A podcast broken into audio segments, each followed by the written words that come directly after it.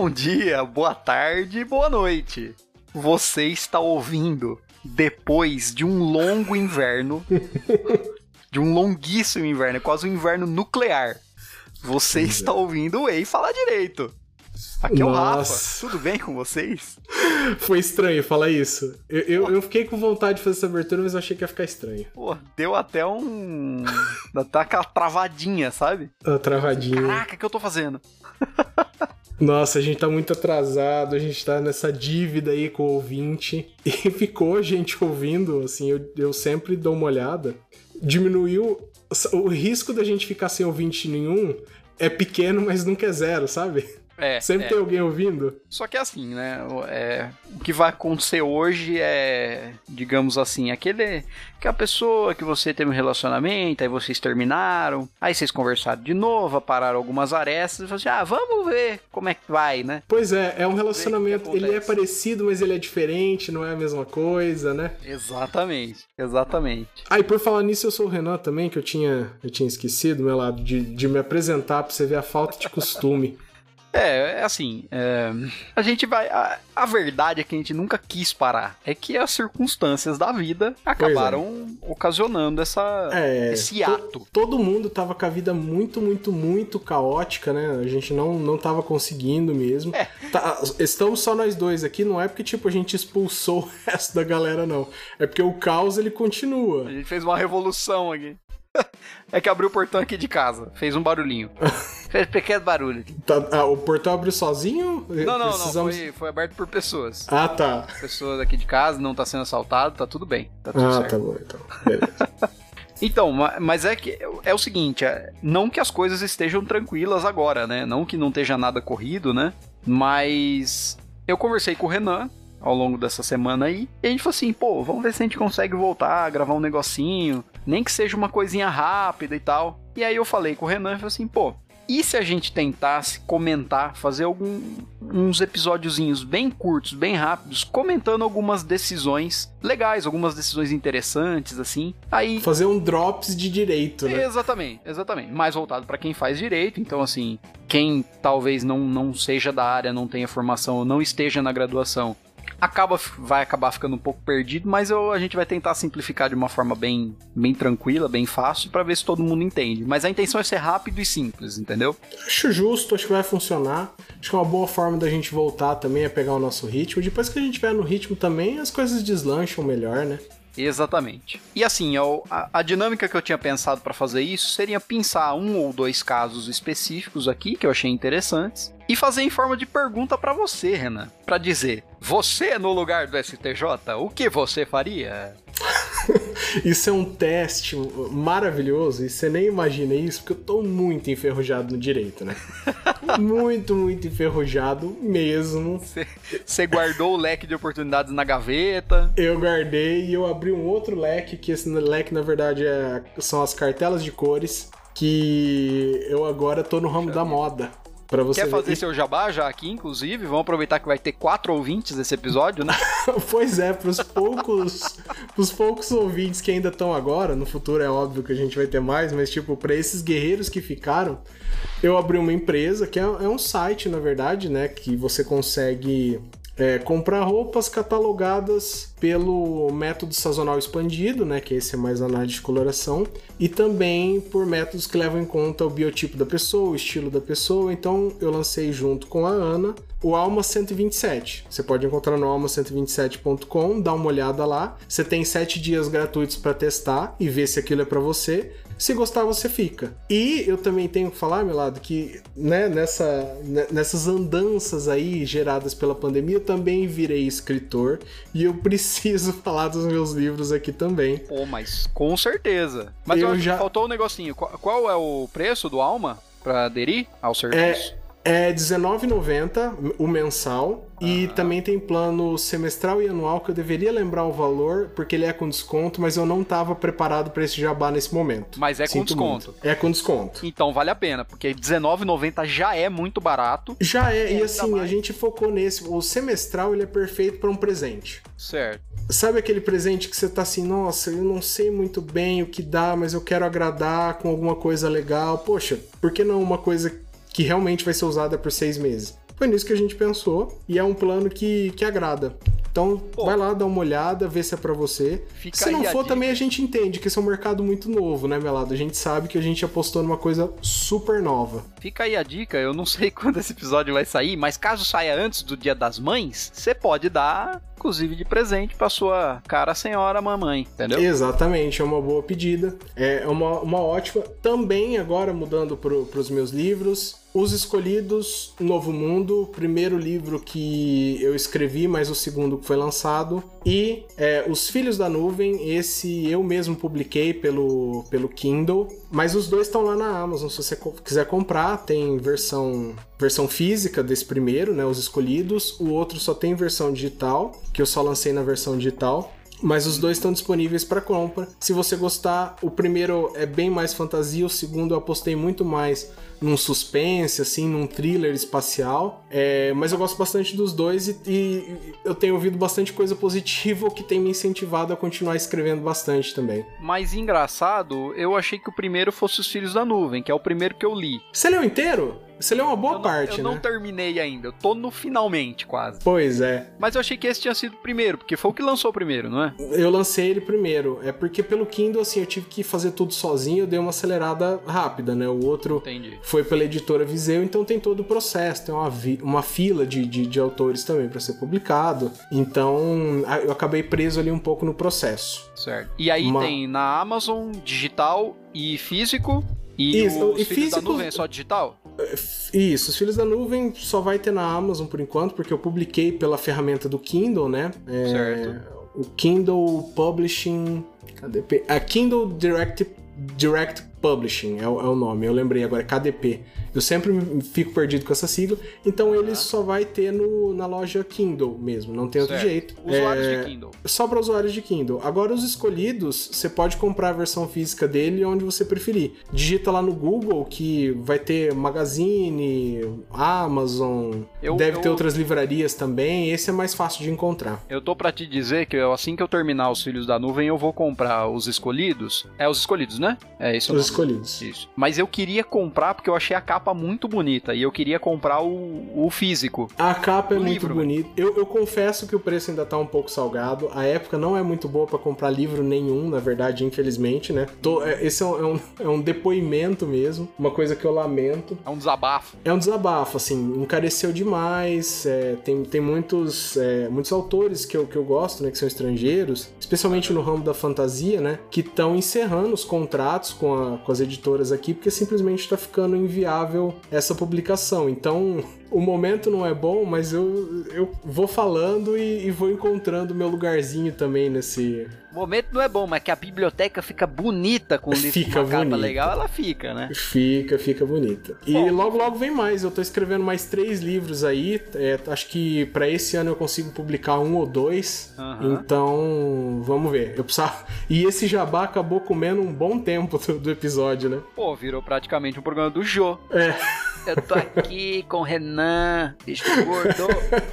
Agora vamos fazer o seguinte, meu lado. Começa com a tua notícia aí pra eu passar vergonha que eu não vou lembrar nada do mundo jurídico, vai. Então, então vamos lá. Eu, eu vou contar uma história para você e você vai me responder o que você faria. Então. Tudo bem. Vamos lá, começando. Imagine que o senhor Antônio e o seu filho Juquinha foram num evento de motos, de eventos de manobra de motos, essas coisas. Uhum. Evento do grau, sabe? Sei, sei. No rolê, rolê Zen. E, mas um evento mesmo, um evento uh, fechado, com patrocinadores. Inclusive clubes de moto, empresas e tal. Enfim, e nesse evento aconteceu um, um acidente que uma peça de uma moto, ela se desprendeu do, de uma das motos ali e atingiu o filho do seu Antônio. Entendi. Por se tratar de um evento pago e, e fechado e tal, o seu Antônio buscou a reparação pelo dano aí que foi causado ao filho, né? Dano estético, seja lá o que for. Qualquer tipo de dano. Com fundamento no Código de Defesa do Consumidor, certo? O Perfeito. é entendido como uma prestação de serviços. E aí, só que a questão é o seguinte: ele pleiteou a responsabilização de uma das patrocinadoras do evento. A ação foi movida contra uma dessas patrocinadoras e contra ela foi requisitada essa indenização. Você, você, na qualidade de juiz, julgaria essa demanda procedente ou improcedente. É, só uma coisa assim, foi só só patrocinador como réu? É, vamos, vamos imaginar a história, sim, apenas o patrocinador. Tá. Então, eu acho que patrocínio não tá nessa cadeia de produção do evento. Certo. Eu acho que. Eu acho que não. Eu acho que tem que ser improcedente, porque, sabe, não é nem montadora da moto, sabe, não é uma empresa que trabalhou na mecânica da moto, de customização. É, eu acho que essa é a cadeia que, que tem uma relação de causalidade. Mesmo, mesmo que expandida para caber dentro do CDC, né, em que é, a causalidade ela é vista, às vezes, até como desnecessária, né? Mas eu acho que o patrocinador, é, esse controle escapa ao patrocinador, né? É, na, verdade, só uma, uma questão aí, a causalidade, ela é sempre exigida. A única coisa que o CDC, ele, ele determina a responsabilidade objetiva, né? E aí independe de culpa ou dolo, ele independe do elemento subjetivo. Então é só dano e nexo de causalidade. É o Sim. fato, o dano e o nexo de causalidade entre o fato e o dano. Eu sinto te dizer, mas o Tribunal de Justiça entendeu diferente de você. Diferente? Hum. O Tribunal de Justiça, sim o Tribunal de Justiça entendeu que haveria uma responsabilidade da, da empresa que veicula o nome dela como patrocínio do evento onde ocorreu o acidente. Seria uma responsabilidade por fato do serviço. E o Tribunal de Justiça entendeu que havia responsabilidade civil dessa empresa e julgou a ação procedente, né? Eu não sei o que aconteceu na primeira instância, mas enfim, o Tribunal de Justiça considerou que havia essa responsabilidade. No STJ, a ação foi levada a conhecimento até do STJ, e, o, e a linha de raciocínio foi justamente essa que você usou. Que o simples fato de você patrocinar um evento, veicular sua marca, o nome da sua empresa, não faz de você integrante da cadeia de produção seja de um, de um produto ou da cadeia de prestação de um serviço. Por essa razão, não haveria responsabilidade, muito menos do Código de Defesa do Consumidor, porque o patrocinador do evento ele nem se enquadra no conceito de prestador, né? No conceito de fornecedor, aliás. Sim, sim. Não, não, é, eu, eu acho que essa é, é a questão primordial, né? Porque, poxa, é, é, na minha cabeça, quando eu penso em fornecedor, eu consigo é, visualizar uma linha de pessoas que estão envolvidas nesse processo até um produto ou um serviço chegar na, nas Exatamente. mãos do consumidor, né? E são essas pessoas que fazem, que participam da construção desse produto ou serviço nessa linha que vão se responsabilizar. Por mais que esteja distante, né?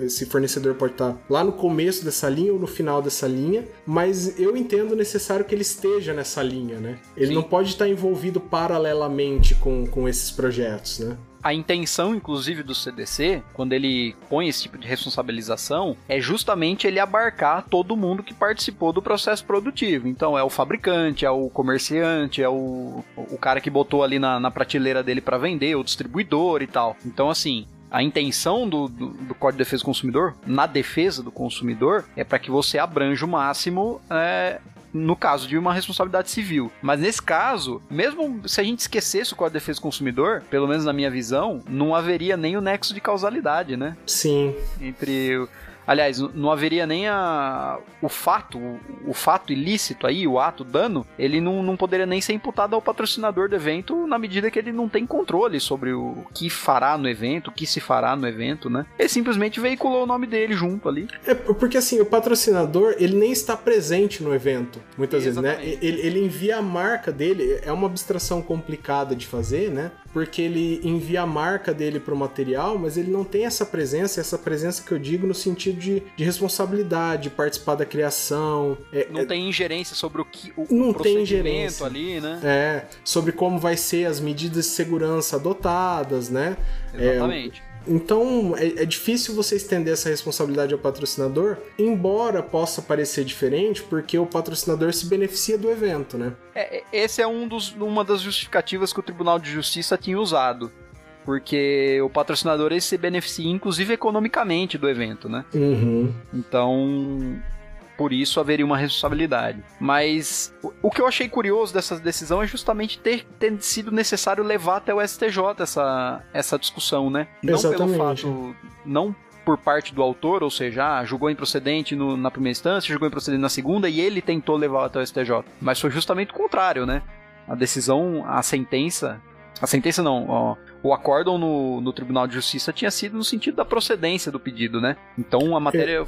foi revertida no STJ. Exatamente, e, e especialmente num, num, numa questão tão polêmica assim, né, que não é uma daquelas que se enquadra, é muito difícil os tribunais não procurarem algum respaldo em outra jurisprudência, mesmo que parecida, né, muitas vezes do STJ mesmo, né? Sim. É, é, é interessante, é curioso ver uma mudança, uma mudança dessa de, de uma casa para outra, né? É. E, e, assim, é polêmico, eu entendo que é polêmico, mas eu, eu fico satisfeito com a decisão do STJ, porque eu tô mais time STJ, eu não tô muito TJ. Foi TJ São Paulo? Foi o TJ, se eu não me engano, da Bahia. Da Bahia. Então, eu não acho nem que seja tão polêmico assim. O que, o, como eu falei, o que me surpreendeu foi ter chegado ao STJ da forma como chegou, entendeu? Uhum. Não acho nem que seja tão polêmico. Para mim seria tranquilo. Não responsabilidade do patrocinador, mero patrocinador do evento, né? Entendi. Você, na verdade, achou mais curiosa a decisão primeiro do tribunal, né? Isso, isso. Eu achei curioso a maneira como chegou no STJ, do STJ ter que dizer, olha, gente, não, não é assim, né? Não pois é. Você imagina, por exemplo, você vai no Barretão, no meio do rodeio, um touro escapa e chifra você no seu glúteo. e aí você pleiteia a indenização contra a Brahma, que é a patrocinadora do, do Barretão, entendeu? Exatamente. Não dá pra. E assim, dá pra... É, dá, dá pra gente entender que existe essa, essa cadeia indireta de benefícios, muitas vezes financeiros, predominantemente financeiros, na verdade, sim, né? Sim. É, ao redor, assim, paralelamente à produção. Mas eu acho que não. Eu concordo quando você disse que não é intuito do, do, do CDC aplicar essa mesma legislação a, a, ao, ao redor do fato, né? É, paralelamente, assim, é numa linha e precisa ser interpretado mesmo como uma linha de participação, né? Eu acho que isso resumiu muito bem quando você disse. Eu também acho curioso, deve ser um tribunal é, bastante progressista, talvez, assim, para uma decisão dessa? Talvez. É, eu não, eu não sei não gosto muito de usar os adjetivos, né? Porque dá a impressão que a gente tá querendo dizer alguma coisa. Mas é uma. De qualquer forma, é uma, uma situação curiosa, né? Achei Curio, é, realmente, acho que você foi melhor que eu. Curiosa é, é a melhor forma de descrever essa situação, né? É, é inusitada e inesperada. Deixa eu até ver se eu acho. E, e, as decisões, elas foram unânimes tanto no tribunal quanto no STJ? Então, eu não tenho acesso ao processo inteiro, eu tenho acesso só ao. Eu tive acesso só ao, ao, ao acórdão do STJ, né? Ah, sim. No STJ foi unânime. No STJ, se eu não me engano, foi. Deixa eu até conferir o acórdão aqui. Parará. Terceira turma, por unanimidade. Conheceu do recurso especial e deu provimento. Então foi por unanimidade. Eu fiquei curioso agora, né? A, a, a, o nosso intuito não era é, fazer tão aprofundar, aprofundar tanto assim, né?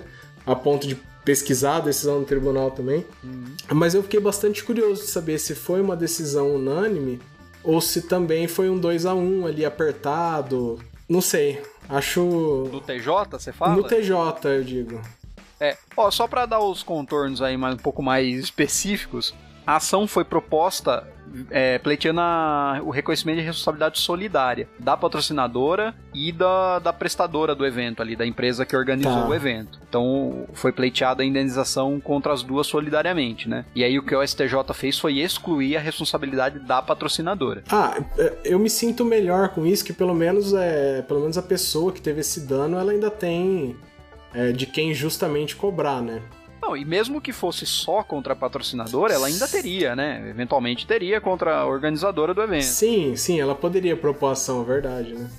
Eu, eu abri. É, aqui, é, eu, eu abri. Acabei de abrir a decisão aqui, né? Agora que você me passou, né? Uhum. Que. Mas, cara, parece. Tem falecimento aqui. Eu acho que acabou. É, é eu, eu, eu, não falei de falecimento pra história ficar um pouquinho mais amigável, mas foi ah, um caso de falecimento, entendeu? Você tava deixando é, family friendly. Isso, eu tava deixando. É. é o... Uma peça assim se soltou e, e é, arranhou a bochecha de alguém, mas isso. um cilindro explodiu, cara. Isso, foi isso. Não, a gente não devia estar tá dando risada disso, né, cara? Sinto muito. exemplo, ninguém tinha morrido. Então é, até é... agora tava tudo bem. Pois é. Uma situação mas é complexa, mas é, mas é isso, não dá para estender, né? Bom, então o caso que a gente separou para falar hoje era esse brevemente será publicado aí. Espero que antes do Dia das Mães, senão o jabá do, do Renan vai ficar fora do, fora do prazo, vai ser um jabá intempestivo. Eu acho legal que isso só depende de mim, né, Velasco? Só depende de você. Então, pro seu jabá dar certo, só depende de você. Viu? E eu só queria fazer uma crítica a você, ah. Melado, porque a forma correta de sugerir o encerramento de um podcast é o tradicional. Bom, acho que é isso então, né? então, então, bom, acho que é isso então. É...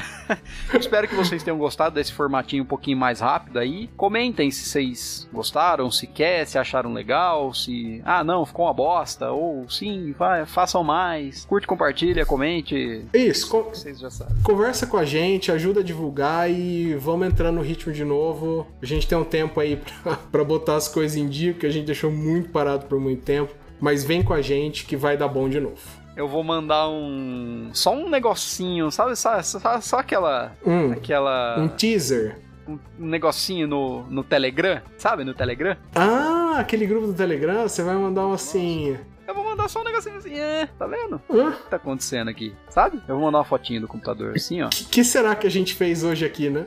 O que será que nós fizemos hoje? Bom, até com, com, os dois zoinhos. Então, sabe? então tchau. Então, tchau. Espero que até a próxima, muito em breve. Ouvinte, até a próxima e um grande abraço. Vem com a gente. Aquele abraço. Tchau, tchau.